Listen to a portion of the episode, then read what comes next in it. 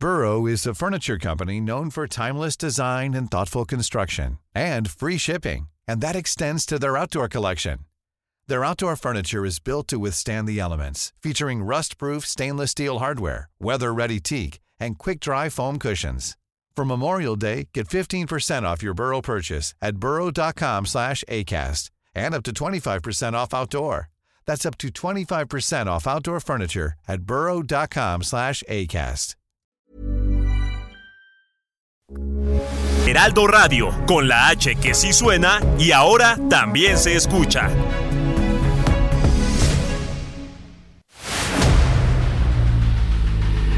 El dedo en la llaga. Había una vez un mundo en el que nadie creía. Un país de historias inexplicables. Una nación con personajes asombrosos. Santo Tomás tenía razón. Hay que ver para creer.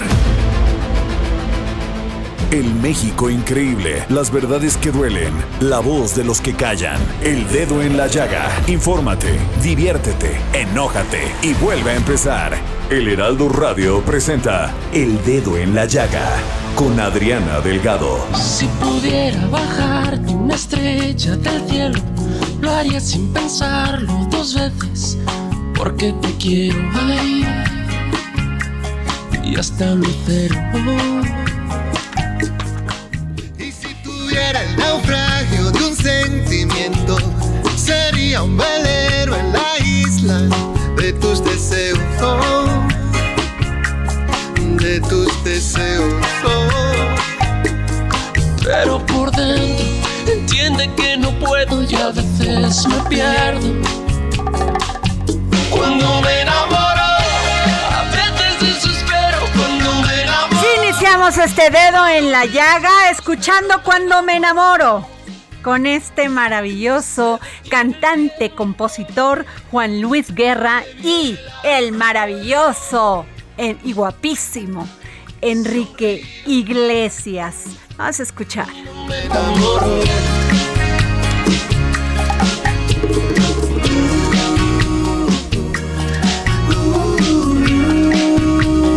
Bueno, ¿y qué les comento? Un buen- una buena noticia contra el crimen organizado hoy en la Ciudad de México. Y luego de que dos tractocamiones con más de mil 500 kilogramos de cocaína fueran asegurados en los límites de la alcaldía Gustavo Amadero por elementos de la Fiscalía General de Justicia y de la Secretaría Ciudadana de la Ciudad de México, Omar García Harfuch. Ase- Aseguró Omar García Harfuch que se trata del mayor aseguramiento de cocaína en la Ciudad de México. Y de acuerdo con el titular de la Secretaría eh, Ciudadana, los dos unidades de carga que transportaban droga en compartimientos ocultos viajaban dentro de, viajaban, fíjense nada más, desde las costas de Puerto Escondido en Oaxaca, con rumbo a la Ciudad de México y al barrio Bravo de Tepito. Sin duda alguna, este es un golpe, un golpe fuerte al narcotráfico y a la delincuencia organizada en esta ciudad, en la Ciudad de México. Y bueno, nos vamos. Felicidades, Omar García Harfuch. La verdad, ahí se nota cuando tenemos policía. Así es sencillo. Por más que puedas decir 20 mil este, cosas, argumentos, justificaciones, ahí se nota cuando hay policía actuando y cuando hay líder. Bueno, y nos vamos con Juan David Castillo, corresponsal en Veracruz del Heraldo Media Group. Juan David, este, un juez de control legalizó la detención del exfiscal de Veracruz, Jorge Winkler Ortiz, y le dará un año de prisión preventiva. ¿Cómo estás, Juan David? Muy buenas tardes, Adriana, te saludo con mucho gusto desde Veracruz. Efectivamente, en la audiencia inicial que se llevó a cabo en las salas de juicios orales del penal de Pacho Viejo, municipio de Coatepec, cerca de Jalapa, la capital del estado, se legalizó la detención del exfiscal de Veracruz, Jorge Winkler Ortiz, que fue detenido el día de ayer en Puerto Escondido, estado de Oaxaca, y donde también el juez de control, y como bien lo mencionabas, Adriana, impuso la medida cautelar de prisión preventiva oficiosa por un año, esto dentro del proceso penal 296 diagonal 2019. Adriana, se trata del exabogado personal del exgobernador Miguel Ángel Yunes Linares, a quien se le acusa de los presuntos delitos de desaparición forzada y también de privación de la libertad en modalidad de secuestro. Esto en agravio de Francisco Zárate, quien fue escolta del exfiscal general Luis Ángel Bravo Contreras. Eh, recordar, Adriana, que Jorge Winkler fue ingresado a los juzgados de Pacho Viejo a las 20 horas con 26 minutos del lunes 25 de julio, donde se determinó que la continuación de esta audiencia será el próximo domingo 31 de julio a las 12 horas. Se estima o se prevé, Adriana, que en esa audiencia podría ser vinculado a proceso por estos delitos que se le están imputando en este momento. Él estuvo prófugo, tres, prófugo de la justicia durante tres años tras haber sido separado del cargo por el Congreso del Estado el 3 de septiembre de 2019, presuntamente no pudo acreditar los exámenes de control y confianza. Y también durante esta mañana, Adriana, el gobernador Cuitlavo García Jiménez festejó esta detención y aseguró que con ello se aplica la justicia de manera plena. Sin embargo, pues a todas luces hay una venganza política. Es el segundo fiscal que pisa el penal de Pacho Viejo y pues vamos a darle seguimiento a este caso porque seguramente el próximo domingo va a haber más reacciones y será vinculado a proceso, Adriana. Juan David, a ver, ayer el gobernador Cuitláhuac eh, García mencionó esto. Anoche recibí esta noticia, está girada por un juez y esto es muy grave. Nosotros lo veníamos diciendo, ahora el Poder Judicial lo corrobora. En la Fiscalía General del Estado no estaba un procurador de justicia, estaba un auténtico delincuente, una mafia. Ya nos está dando la razón como lo habíamos dicho. Muy graves las declaraciones de el, el gobernador Cuitláhuac porque viola el Estado de Derecho. Y además, eh, también quiero decir esto porque el presidente, el presidente de la Suprema Corte de Justicia de la Nación, en el, el 11 de mayo del 2022, dijo que el sistema de justicia penal estaba abusando de la prisión preventiva justificada y oficiosa. O sea, un año tienes a alguien independientemente que tengas a Jorge Winkler o, más, un año de prisión preventiva? Así es, Adrián, se está volviendo un tema bastante polémico. Es cierto, hay quienes argumentan que hay una violación a los derechos de los imputados por esta situación que comentas de la prisión preventiva. Eh, hay quienes consideran que es injusto, hay quienes están justificando la situación sin embargo, lo cierto es que ya está preso, se le dio un año de prisión preventiva y pues hay bastantes señalamientos en su contra. Ya el mismo gobernador de Veracruz, Cuitlavo García Jiménez, está también eh, haciendo señalamientos, por ejemplo, eh, lo señala de omiso y de archivar algunas carpetas de investigación, eh, tratando de encubrir algunos delincuentes, delincuentes que podrían estar relacionados incluso con agrupaciones criminales y cuestiones de esta índole, Adriana.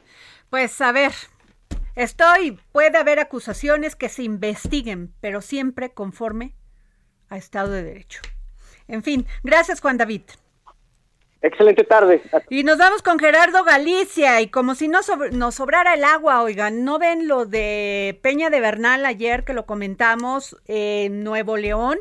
Y aquí, pues entre Tlalpan y Periférico, pues hay una fuga de agua. Gerardo. Así es, Adri, excelente tarde y eh, se desperdiciaron miles de litros de agua a lo largo de la mañana. Es una fuga de agua muy grande que se generó por la madrugada. Los vecinos la reportaron cerca de las cinco y media, seis, fue hasta las ocho, nueve de la mañana que comenzaron a llegar los equipos de emergencia. Hablamos del sistema de aguas de la Ciudad de México, elementos del heroico cuerpo de bomberos y también elementos policíacos. Sin embargo, fue bastante el eh, vital líquido que se desperdició, así que esto provocó la molestia de los vecinos. Sin embargo, la buena noticia es que ya se cerraron las válvulas, ya comenzó el proceso de reparación de este tubo de 12 pulgadas de diámetro que se ha fracturado, así que únicamente queda eh, manejar con mucha precaución para nuestros amigos que se van a mover en próximos minutos a través de la calzada de Tlalpan. Esto ocurre justo pasando el periférico, dejando atrás la zona de hospitales y con dirección hacia la zona del Estadio Azteca. En los carriles de extrema derecha van a notar una cuadrilla del sistema de aguas de la Ciudad de México ya laborando en este punto y se espera que a lo largo de la tarde se restablezca el suministro eh, de agua para los vecinos de la colonia Torielo Guerra en Tlalpan. Y por lo pronto, Adri, el reporte. Muchas gracias, Gerardo Galicia. Y nos vamos con Javier Ruiz, reportero del Heraldo Media Group, porque eh, pues se vuelven a encontrar restos arqueológicos y creo que por ahí, por Tepito, por la Lagunilla, por esta zona. A ver, Javier. Así es, Adriana, ¿qué tal? Saludo con gusto, excelente tarde. Y efectivamente, Adriana, pues es muy cerca de la Lagunilla esto es exactamente en la calle de Comonfort y República de Honduras. Y es que, Adriana, pues en este lugar se encontraba personal, cuadrillas dedicadas al cambio de drenaje y tubería de agua potable. Pues al meter la maquinaria, pues eh, realizaron este hallazgo. Se trata de un eh, muro de aproximadamente 20 metros de longitud con una altura pues de aproximadamente un metro con 20 centímetros. De acuerdo a lo que nos han informado pues personal que está trabajando en este punto, arqueólogos, es que se podría tratar pues de la época justamente de Novohispana, que esto es entre los siglos XVII y XVIII. En los próximos días se va a estar realizando pues justamente la inspección correspondiente ya de manera científica para que pues exactamente chequen la cronología y puedan ver de qué se trata. Aunado a este muro también se encontraron pues otros otros avistamientos como algunas vasijas, eh, herramientas principalmente elaboradas de hueso de animal y de hueso humano y también algunas eh, vasijas de cerámica y también pues eh, de lo que es conocido como barro. Estas serán también ya trasladadas hacia el INA para que las cheque de qué año son y pues prácticamente continuarán con las labores. Mencionar que la tubería de agua potable se encuentra a un costado de donde está este muro y es por ello que va a ser pues prácticamente trasladado o van a ser desviado aproximadamente 3, 4 metros para que pues este muro quede intacto y de la misma manera el drenaje se va a realizar de manera mucho más profunda para que no afecte. De acuerdo a lo que nos han informado, pues este este muro se encuentra en muy buenas eh, condiciones y es por ello que se les va a colocar una malla geotextil para que pues no ah, pues no afecte y también por supuesto tenga todavía pues eh, gran vida pues esto que se ha encontrado pues principalmente aquí en las calles de Comonfort. Así que también pues espera en los próximos días que sea pues, un día complicado porque continuarán cavando pues tanto el personal de obras para continuar con las labores de agua y drenaje como también como personal de linas para ver si encuentran algunos hallazgos. Sí, sin duda alguna.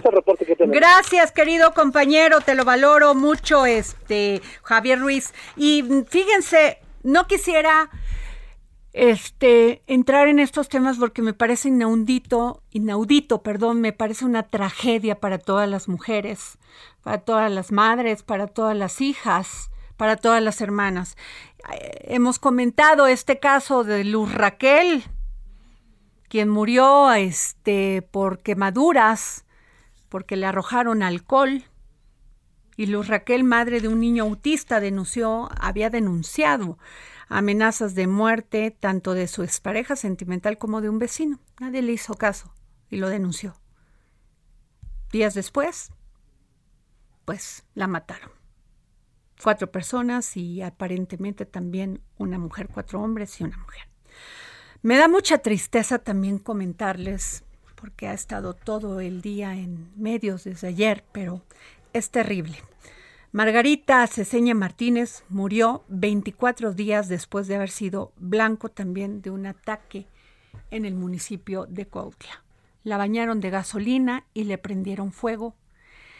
Ella había denunciado a familiares de su madre, Andrea Martínez, que por una disputa de una tienda de abarrotes la habían golpeado.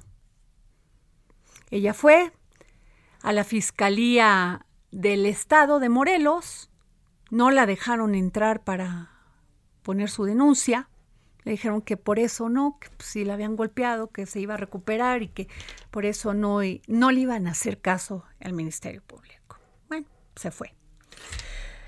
Días después, los mismos familiares de su madre, Andrea Martínez, la quemaron viva enfrente de toda la gente en Cuautla, Morelos. Y así es la historia terrible de lo que sucede en México, de lo desprotegidas que estamos las mujeres. Y fíjense qué paradójico, porque mientras aquí no hacen caso o hacen caso omiso a los llamados de las mujeres cuando estamos ante una posible violencia de este tipo, que nos puede costar la vida, en China ejecutan a un hombre que quemó viva a su mujer durante una transmisión en directo. Ni juicio ni nada. Yo no digo que lleguemos a esos, a esos niveles, pero es terrible lo que está pasando. Y tengo una entrevista que le realicé a Andrea Martínez, mamá de Margarita Ceseña, quien tenía 30 años, tres hijos y una pequeña tienda de abarrotes en la colonia ex hacienda del hospital en Cuautla, Morelos. Por esta disputa, por esta tienda, fue suficiente para estos criminales quemarla en vivo. Se las dejo. El dedo en la llaga. Le agradezco su sensibilidad para podernos dar esta entrevista. Sabemos de su dolor, pero creo que es importante visibilizar esto que le pasó a Margarita para que no siga sucediendo y que no haya impunidad en este caso, doña Andrea. Sí. Perdón que le pregunte esto, eh, hemos leído varias notas de los medios donde Andrea fue blanco de ataque de personas cercanas, familiares de usted y nosotros queremos saber por qué se provocó de este grado esta violencia contra Margarita. ¿Nos puede comentar, doña Andrea, por favor? Sí, pues mire, esas personas son muy problemáticas, la verdad no se les puede decir nada porque pues luego luego se van a agredir a la gente si nosotros decíamos, volteábamos a verla, nos agredían a puras palabras groseras. Yo creo que son personas que están demente y pues yo nunca pensé que llegaran a ese grado con mi hija. Lo que pasa es que esas personas le tienen mucha envidia, mucha, mucho coraje. Anteriormente sí había sido golpeada. Por ellos mismos, doña Andrea. Por ellos mismos, sí, por ellos mismos y los mismos le hicieron eso. Tengo entendido que parte de esto viene por la disputa de una tienda que le traspasaron a usted y esta persona que agredió a Margarita supuestamente es su hermana, ¿es así? Exacto, sí, sí. ¿Cómo se llama su hermana, doña, doña Andrea? Se llama María de la Cruz Martínez Cervantes. ¿Usted sabe quiénes más agredieron a Margarita? Sí, sí lo sé. ¿Me puede decir los nombres? Sí, es Natalí Carreño Martínez. Ajá. Es Dulce, es hija de Natalí. Ajá. Y Primitivo Ajá. Y Leonardo. Todos ellos, ¿estaba usted con, con Margarita cuando le prendieron fuego, doña Andrea? Sí, yo estaba ahí presente. Además, la habían golpeado anteriormente también por esta disputa de, de, esta, de esta tienda de abarrotes. Sí, pasaban ellas por la tienda insultándonos. ¿Personas de ahí de Cuautla se dieron cuenta de esta agresión, doña Andrea? Se dieron cuenta ya que había pasado la agresión. ¿Y sí vieron cuando le estaban prendiendo fuego a Margarita? Sí, de hecho vieron mis nietos, yo.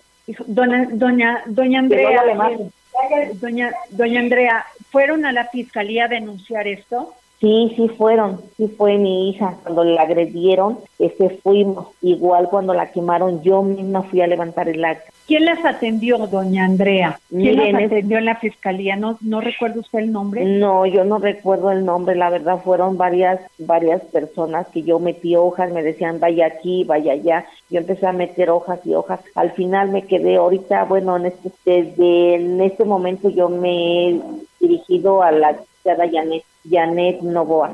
Janet Novoa de la Fiscalía. Sí, con ella me he dirigido siempre y ella me ha dicho que, que estaba todo muy bien, que, que, que hay órdenes de aprehensión y que quién sabe qué, y, y, yo no veo nada, yo como le digo, y aquí en México también mi hija metió este actas y le dijeron, no procede porque su, su hermana no se muere. O sea, eh, Margarita fue a denunciar también aquí en la Ciudad de México. No, su hermana. Su hermana. Ah, ok. Esta señorita Janet Novoa supo del primer, del primer atentado que sufrió con esta violencia eh, bueno, no fue un atentado, sino un hecho eh, de la violencia donde la golpearon. No, no, ella no supo. Yo le comenté a ella lo que había pasado y ella me dijo lo mismo, pero ¿por qué no vino? Le digo, porque allá en la entrada, donde no dejan pasar, este, llegó mi hija directo y dijo, voy a denunciar y los de la entrada no la dejaron pasar, porque eso no procedía. O sea que no hay denuncia levantada del, de la primera violencia contra Margarita.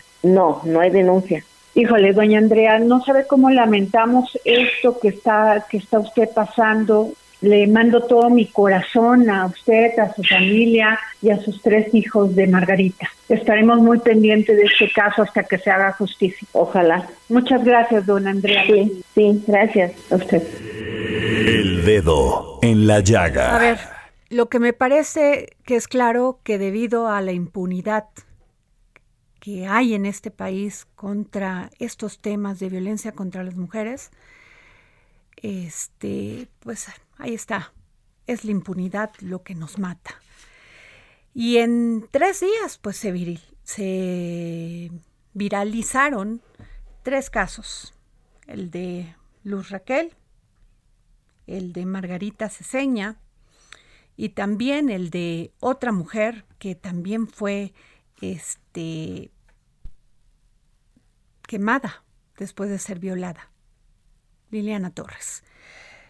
Tengo en la línea a la diputada Jessica Ortega de la Cruz de Movimiento Ciudadano, diputada federal por Morelos, y también a la licenciada Bárbara Ilán, es procuradora de atención a víctimas del delito de la Ciudad de México. Muy buenas tardes a los dos. Les agradezco que me hayan contestado la llamada para el dedo en la llaga. Una buen día. Y Gracias. Diputada Jessica Ortega de la Cruz. Diputada, después de que Margarita se acercó a la, a la Fiscalía, al Ministerio Público para denunciar que era víctima de estas agresiones de los familiares, obviamente de agresiones por odio, nadie le hizo caso. Es más, la regresaron, le dijeron que no procedía y el fiscal pues todavía no aparece, creo que anda fuera de, del, del país. Sí, Muriel Carmona, acabo de ver su Twitter, andaba dando conferencias. Los delitos siguen y siguen y no tenemos cuándo acabar con esta violencia contra las mujeres. Yo le quiero preguntar, ¿qué están haciendo en la Cámara de Diputados para que cualquier denuncia que exista de una mujer que la están violentando, que la están este, molestando, que la están agrediendo, pueda proceder. Por favor, diputada. Pues mira, la verdad es que estamos eh, absolutamente indignadas por este asunto, por los por los temas eh, tan lamentables que hemos eh, escuchado, que hemos conocido en estos últimos días, ¿no? desafortunadamente Morelos ocupa eh, todos los meses, eh, está dentro de los primeros 10 lugares en eh, temas de feminicidio. hay una absoluta insensibilidad por parte de las personas que tienen el primer acercamiento con las mujeres que se acercan a denunciar, a solicitar las medidas de prevención. Y creo que este es un llamado a, a todas y todos los que en este momento tomamos decisiones desde un espacio yo quiero decirte que tengo más de cuatro años trabajando eh, temas de género. Soy también coordinadora nacional de mujeres de Movimiento Ciudadano y hemos hecho, hemos implementado protocolos, hemos exhortado para que se aplique a través de capacitación el tema de eh, no revictimizar a las personas, de tener y de generarles todas las condiciones para que se sientan seguras. Hemos realizado infinidad de exhortos, le hemos dado eh, seguimiento al tema de los recursos para, eh, por ejemplo, eh, los refugios, en fin, hemos hecho acciones contundentes que desde nuestro espacio nos permiten, pues, pero también no hemos dejado de visibilizar los temas eh, que suceden, estos lamentables eh, homicidios, esta, eh, este feminicidio, estos feminicidios que desafortunadamente pues em, pareciera que van en aumento y que son muy pocas las personas que realmente accionan, ¿no? Eh, La fiscal Fabiola Betanzos ha dicho en reiteradas ocasiones que tiene poco presupuesto, que el 80% de su presupuesto se va a gasto corriente, que solamente el 20% se va para combate a eh, diputada, prevención. Diputada, ¿me permite, porque nos va a llegar la guillotina, eh, regresar con usted y con Bárbara, la, la licenciada Bárbara Illán? Por favor, vamos a un corte y regresamos. Sería un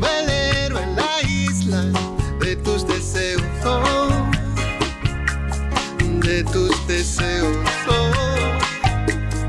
Pero por dentro entiende que no puedo y a veces me pierdo.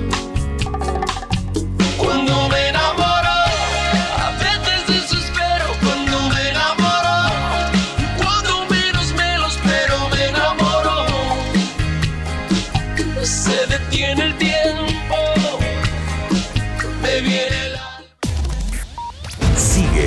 Adriana Delgado en su cuenta de Twitter arroba Adri Delgado Ruiz. Además, te invitamos a enviar tus opiniones y comentarios en texto o por mensaje de audio a través de WhatsApp al 55 2544 3334. Y si quieres escuchar El Dedo en la Llaga de El Heraldo Radio, en cualquier momento y donde quiera que te encuentres, descarga el podcast disponible en Spotify y iTunes.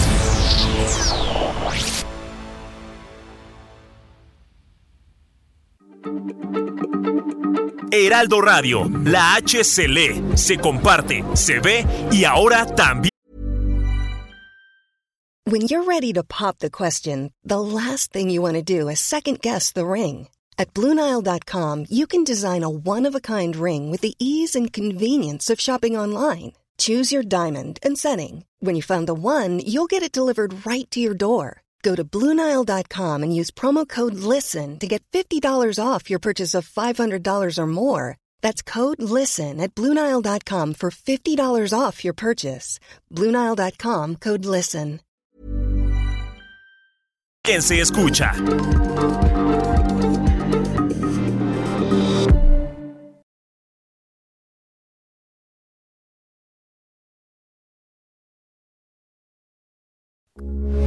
Heraldo Radio, con la H que sí suena y ahora también se escucha. Sigue a Adriana Delgado en su cuenta de Twitter en arroba Adri Delgado Ruiz. Y envíanos tus comentarios vía WhatsApp al 55 25 44 33 34 o 55 25 02 21 04. Adriana Delgado entrevista en exclusiva a la jefa de gobierno de la Ciudad de México, Claudia Sheinbaum. Esta política de seguridad que usted ha implementado, Ciudad Segura, Estrategia de Seguridad y Construcción de la Paz, tiene más de 90 mil policías a los cuales pues era algo olvidado en esta ciudad. Incluso usted le subió el sueldo con las posibilidades propias de la ciudad. Pero esta es la única ciudad y por decir eh, gobierno donde la policía ha funcionado y está dando resultados. ¿Qué nos puede decir de esto? Pues es igual atender el tema.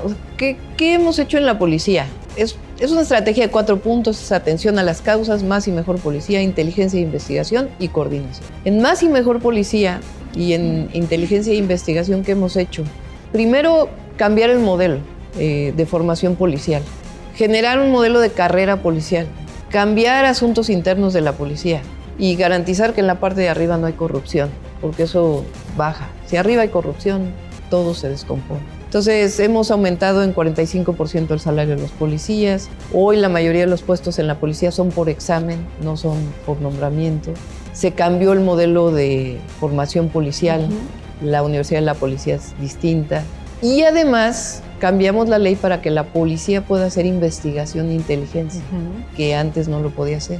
Entonces hoy un policía, una policía, normalmente ¿qué, qué hacen? Pues vigilar, o sea, presencia y detención en flagrancia si es que hay un delito del que ellos son testigos. Ahora la policía investiga. Entonces, hay una denuncia ciudadana, la policía eh, hace investigación vinculado con la inteligencia y con la Fiscalía General de Justicia, de tal manera que las carpetas de investigación vienen bien armadas. Si un ciudadano denuncia que hay narcomenudeo en un lugar, ya no solo es el policía que le dice, pues vaya y denuncia ya a la Fiscalía General de Justicia, sino que se toma nota, se investiga, se ve eh, desde el propio policía, se pasa al área de inteligencia, se pasa a la Fiscalía General de Justicia y si es que hay pruebas suficientes, se pide un cateo a un juez y se entra al domicilio que es generador de violencia en el lugar. Entonces es un modelo completamente distinto.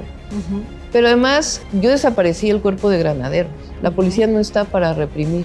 Y se ha creado un cuerpo eh, de mujeres policías que al mismo tiempo que pueden contener una manifestación de manera muy profesional sin reprimir, son las más feministas de todas. Eh, hicimos un conversatorio entre grupos feministas y el grupo de Ateneas de la ciudad, que hizo que en la última manifestación del 8 de marzo eh, saliera la jefa este, Andrómeda a manifestarse diciendo policía consciente se une al contingente, que era algo que nosotros gritábamos de jóvenes. Eh, entonces cambia la, la, perspectiva de la policía. Por supuesto que puede haber zonas donde todavía no incidimos, pero a mí me da mucho gusto cuando alguien que viene de fuera o un ciudadano me dice, es que se me ponchó la llanta y se acercó una patrulla a ayudarme no extorsionarme.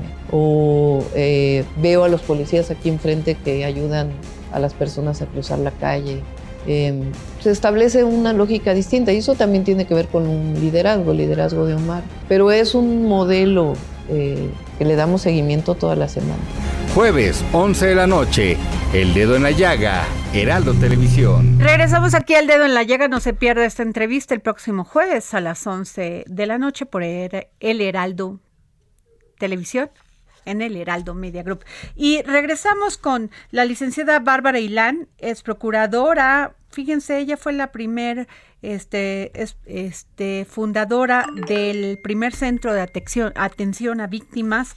Y Bárbara, eh, ¿qué nos puedes decir de este caso de Margarita Ceseña y de las otras mujeres que también murieron por odio de hombres? También participaron mujeres este, rociadas por alcohol o gasolina. Eh, eh, eh, buenos días, Adriana. Sí, efectivamente. bueno, Morelos tiene una serie de problemas de operación de la Fiscalía y tiene que ver, yo creo, con dos puntos centrales. En México no se investiga, no se atiende el tema de violencia familiar, que es el tema inicial donde, donde se va dando el caldo de cultivo para luego transformarse en muchos de los feminicidios, como es este caso. Hay negligencia de la Fiscalía, aunque diga la Fiscalía que no, y simplemente porque todas las fiscalías operan en función del Código Nacional de Procedimientos Penales. Pero este Código Nacional de Procedimientos Penales habla de presentar la denuncia y que se le dé seguimiento. En Morelos te piden que ratifiques la denuncia. No existe eso en el Código Penal, sin embargo, en Morelos es obligatorio en todas los en todos los delitos para poder empezar y procesar esto para evidentemente pues supongo yo que no se acrecente la cifra de los casos denunciados y los casos no atendidos. Y luego proceden a lo que le llaman ellos la individualización, que es la entrevista de los eh, probables responsables, de los inculpados, para iniciar. Y luego manejan, en algunos casos no entran directamente a violencia familiar, sino entran a otros delitos y piden la, los famosos medios de alternativos y de conciliación. Aunado a lo que ya señalaba la diputada con eh, claridad, que los protocolos no solamente son de atención, que los protocolos de, feminicidio deben de incluir los mecanismos para investigar, que son las pruebas periciales puntuales, correctas del feminicidio. Y aparte de eso, que es un problema a nivel nacional, eh, tenemos también que las fiscalías al ganar la autonomía y ya no pertenecer, no, no rendir cuentas al gobernador ni al poder ejecutivo, pero tampoco dan cuentas al poder legislativo local ni a nadie. Es decir, las fiscalías están absolutamente en una autonomía que es casi, casi, eh, no le doy cuentas a nadie de nada, ni mucho menos. Aquí en la Ciudad de México, por ejemplo, tenemos un consejo eh, ciudadano que revisa algunas de las cosas de la fiscalía. Lo ha nombrado el Congreso local. Yo tengo la fortuna de estar en ese consejo, somos de los primer consejos nombrados, son siete expertos eh, durante dos años que por lo menos hay quien revise en la Ciudad de México algo de la fiscalía. Entonces tiene que haber una reforma eh, correcta al Código Nacional de Procedimientos Penales para que las fiscalías rindan cuentas.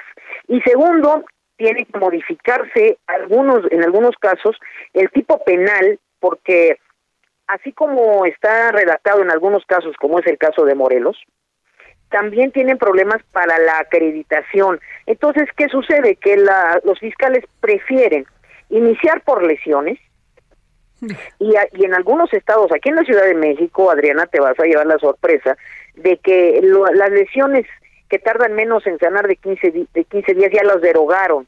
Es decir, yo puedo pegarle a alguien y si tarda en sanar menos de 15 días, ni procede en la Ciudad de México. Y en otros estados, pues es un delito de querella, es un delito menor y entonces se le da larga. La lógica de muchas fiscalías es concentrarse en los delitos importantes que les llaman ellos de, de alto impacto, eh, de cierta gravedad como puede ser secuestro, homicidio, feminicidio, pero esos tampoco los atienden, entonces no atienden los delitos pequeños que son el caldo de cultivo de los delitos mayores y tampoco los delitos menores, ¿no? Yo con gusto, si la, yo conozco muy bien cómo opera la Fiscalía de Morelos, hay en muchísimos, en muchísimos municipios de Morelos, Temisco, Tlayacapan, hay un ministerio público o no está nombrado el ministerio público, tienen 10, 12 policías de investigación y otros tantos policías preventivos. Entonces, es un problema muy grave el que tiene Morelos. La diputada hacía, hacía referencia a la cuestión de los recursos. Yo creo que tiene que haber una severa modificación y con gusto yo le puedo decir a la diputada y darle mis datos para comentarle cuáles son las fallas que existen. La primera es esta, en Morelos estoy convencida de que no le hicieron caso porque le dijeron que presentara su denuncia y luego ratificara claro. y que fuera el interesado y entonces eso genera un vacío donde la, las personas confunden con impunidad. Así es. Y dicen, perfecto, nadie me va a perseguir, nadie me va a decir nada y escalan. Hasta que las matan hasta que las matan y luego pues a esconderse, ¿no? y luego eh, viene el tema de las órdenes de aprehensión que son más difíciles porque obviamente hay movimiento de las personas y entonces se van a otros estados y este o bien se esconden y son mucho más difíciles de ejecutar. Es decir, si no atendí la denuncia, la orden de aprehensión puede dormir el sueño de los justos. Se requiere efectivamente protocolos pero protocolos de investigación no solo de atención, sino realmente ver esto, modificación al Código Nacional de Procedimientos Penales y revisar el tipo penal que tiene el Código eh, Penal de Morelos. Adriana, yo creo que eso es uno, son, pues cuestiones estructurales y lo que más me, me da pendiente es que esto va a seguir pasando. Así es. Va a seguir pasando porque no se está atendiendo. Claro, mientras no haya una reforma al Código de Procedimientos Penales. Diputada Jessica Ortiz de la Cruz, pues este eh, la licenciada Bárbara Ilán lo dijo muy bien y les voy a leer y termino ya con la con la diputada Jessica Ortega de la Cruz de Movimiento Ciudadano, diputada federal por, por Morelos, perdón, y dijo, eh, fíjense nada más, el presidente de la Suprema Corte de Justicia de la Nación Arturo Saldívar, Lelo de la la REA, la impunidad de los feminicidios en México tiene como una de sus principales causas la nula o mala investigación por parte de los ministerios públicos, los cuales deriva en que la judicialización de una minoría de casos y resoluciones desfavorables. Ahí está, diputada. Sí, absolutamente. Eh, de hecho, en, la Cámara hemos recibido ya eh, un proyecto que eh, mandan, ¿no? Y que nosotros vamos a entrar en estudio y vamos a entrarle también a la, a la discusión, a la dictaminación para el tema eh, de atender la ley eh, que eh, vea o que, que, atienda a los feminicidios a nivel nacional, la ley general de feminicidios, y eso es algo muy importante porque pues creo que tenemos que revisar todas esas pues esas causas, todo lo que muy bien ha comentado la abogada, que además, eh, por supuesto que tomo la palabra, porque Morelos es un estado que mm, desafortunadamente eh, delinquen y no pasa nada, ¿no? Eh, ocupamos, insisto, los 10 primeros lugares cada mes, cada que salen los resultados del secretario ejecutivo. Aquí, eh, desafortunadamente, en lo que vamos del 2022 hay 45 feminicidios y aunque eh, se ha dicho que el 50-60% de las denuncias tienen carpeta y se está llevando el procedimiento, pues la realidad es que las mujeres siguen en estado de indefensión y, y no nada más es un tema exclusivo de la Fiscalía. Creo que también los estados, en este caso el estado eh, de Morelos, no el Ejecutivo Estatal, los municipios que tienen alerta de violencia de género, también deben hacer su parte. Mira, hemos insistido muchísimo en este tema y qué bueno que hoy abras el espacio para que hablemos de esto porque es urgente a las mujeres. Eh, en, a nivel nacional nos están eh, agrediendo, nos están asesinando por el hecho de ser mujeres y hay que atender, hay que atender este este tema para que no siga creciendo. Eh, yo creo que falta sensibilidad eh, en los impartidores de justicia, en quienes tienen este primer acercamiento con las mujeres y bueno, pues cada quien tendrá que hacer su parte. Gracias, diputada Jessica Ortega de la Cruz y gracias, licenciada Bárbara Ilán es procuradora, Jan, perdón, es, es subprocuradora de atención a víctimas de, del delito en la Ciudad de México. Gracias a las dos. Y si gustan darle mis datos a la diputada. en este momento Jorge lo está haciendo, Jorge Sandoval. Yo encantada y a sus órdenes la mitad de mi estancia es en Morelos, entonces conozco muy bien Morelos. Muchas gracias, este Muchísimas gracias. Gracias a, las dos, muchas gracias. Y bueno, este si las mujeres sumamos, logramos resultados. Así que qué bueno que se van a poner de acuerdo la diputada Jessica Ortega de la Cruz y la licenciada Bárbara Illa. Y bueno, a ver, hace unos días leí una nota y esto fue el, el 25, bueno, no, no tanto estamos a 26, no, ayer, ayer, ¿cuál de hace días, no?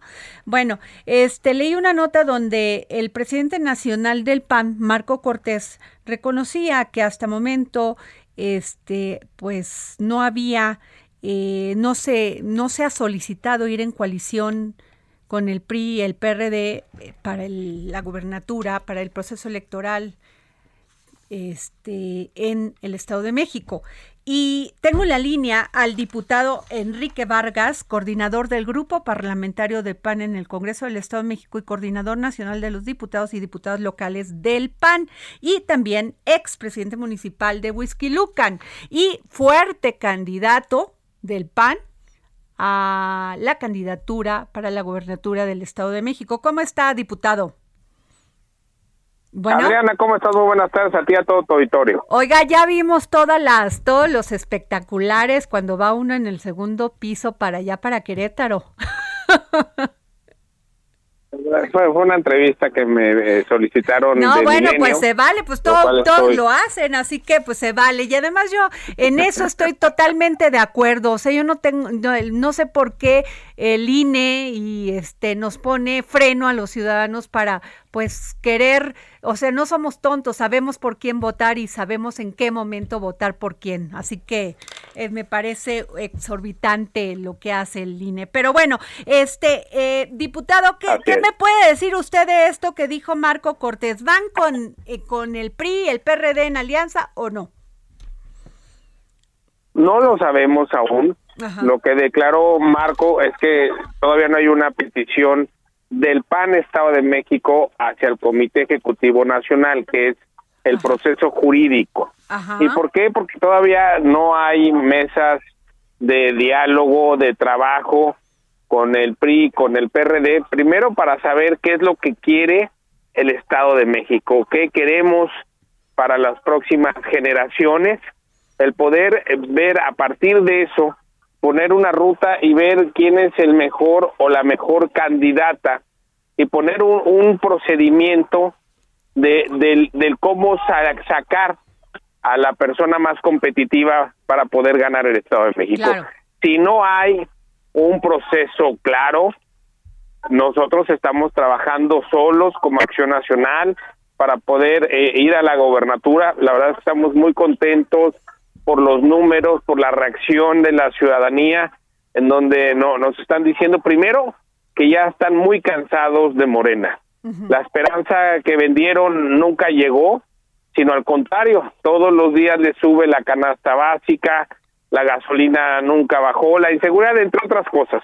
Por eso dicen, ya no queremos más a Morena y yo lo que estoy viendo y sintiendo todos los días en la calle es que quieren que Acción Nacional gobierne el Estado de México, quieren un cambio obviamente en el país de lo que estamos viviendo y eso pues se ve reflejado en los números.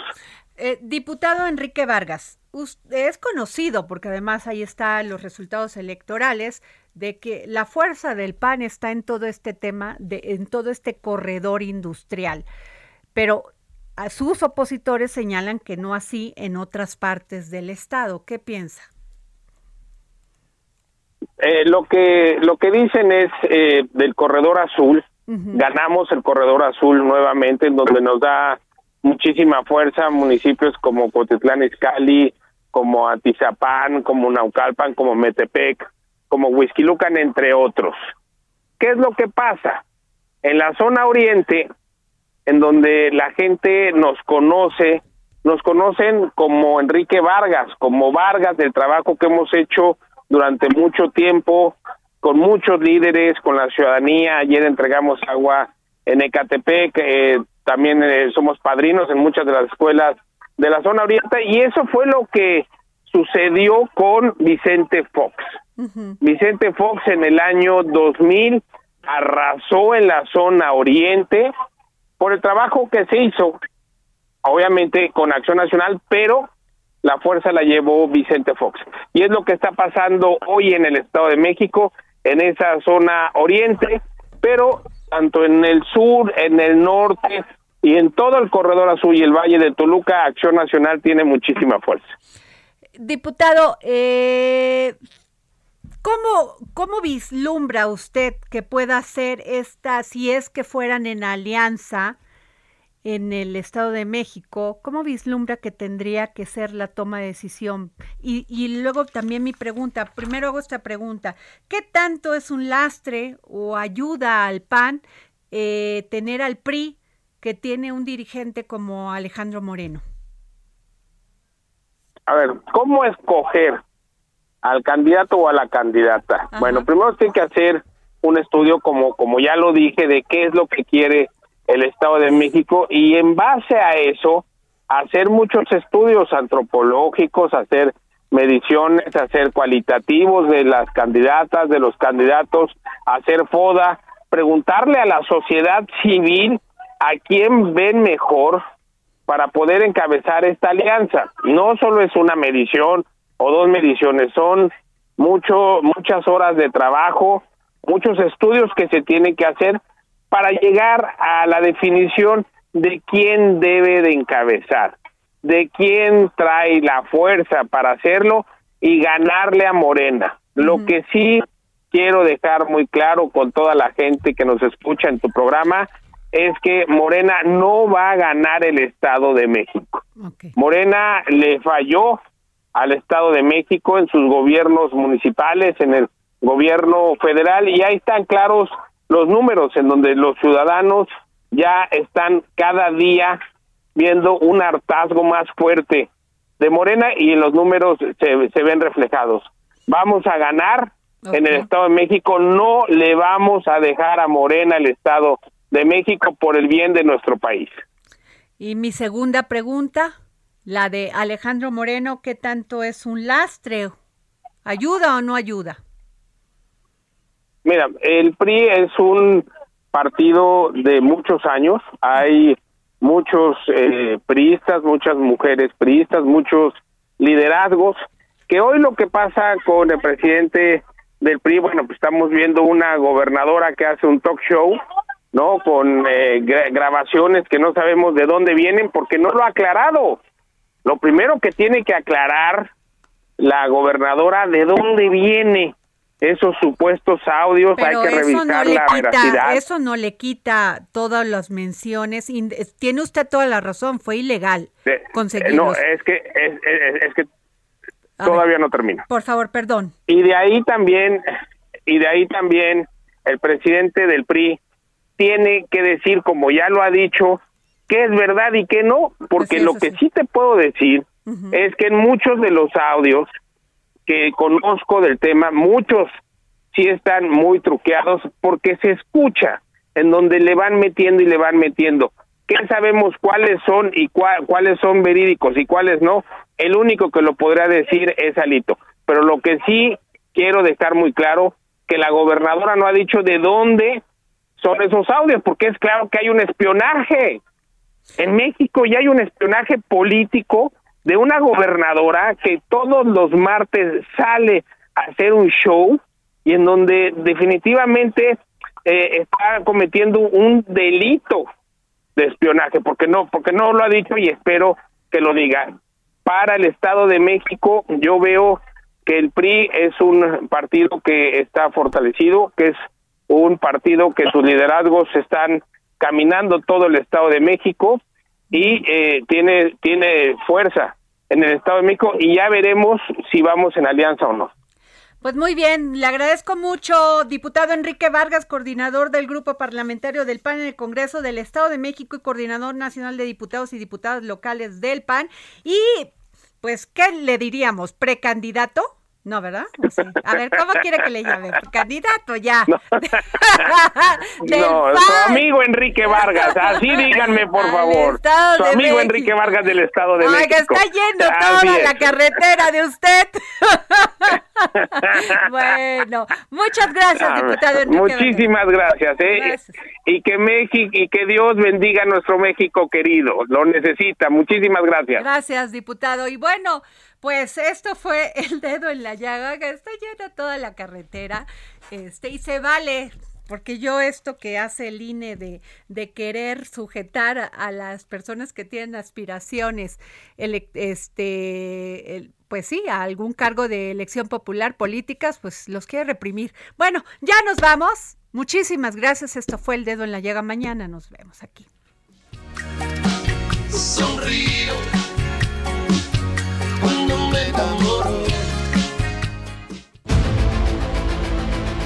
el Heraldo Radio presentó El Dedo en la Llaga con Adriana Delgado.